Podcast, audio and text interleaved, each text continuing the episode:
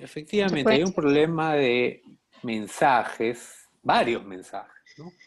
Uno que entienda qué significa tener presión elevada, presión arterial elevada. Lo otro, como menciona Marina, las consecuencias de tener presión elevada y fundamentalmente, ¿por qué tiene que tener las consecuencias? Porque además esta es una enfermedad también asintomática y eso también debe dejarse claro. La mayoría de gente cree que solamente cuando tienen dolor de algo, generalmente dolor de cabeza, es que tienen presión elevada. Cuando ya no tienen ninguna molestia, cuando están normales, entre comillas, para ellos es que su presión está controlada. Eso no es real. Pues, Entonces la presión se mantiene elevada y daña el corazón, entre otros órganos también.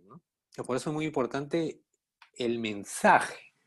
Pero no es simplemente una transmisión del mensaje. Es como, como la mayoría de profesores creen, ¿no? Que si yo me paro, bueno, antiguamente, frente a un grupo de alumnos y hablo, o leo una diapositiva, o ya les paso la diapositiva, o la mayoría, no mayoría, todos los alumnos por igual van a aprender de lo mismo. No es así.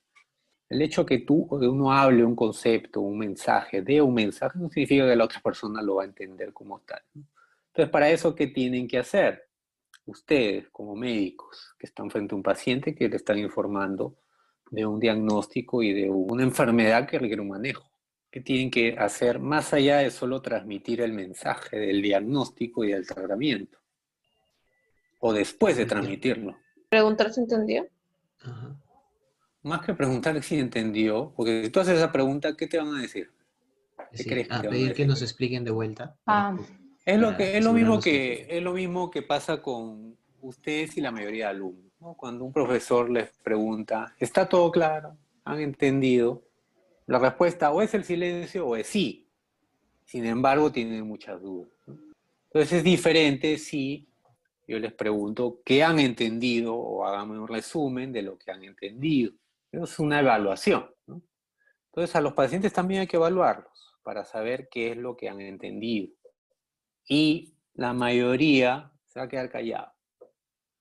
O porque no tiene vergüenza, no sabe explicar, etcétera, etcétera. Entonces se pierde, ¿no? Ustedes han perdido el tiempo, la paciente también ha perdido el tiempo, y más que perder tiempo es, se ven estas consecuencias.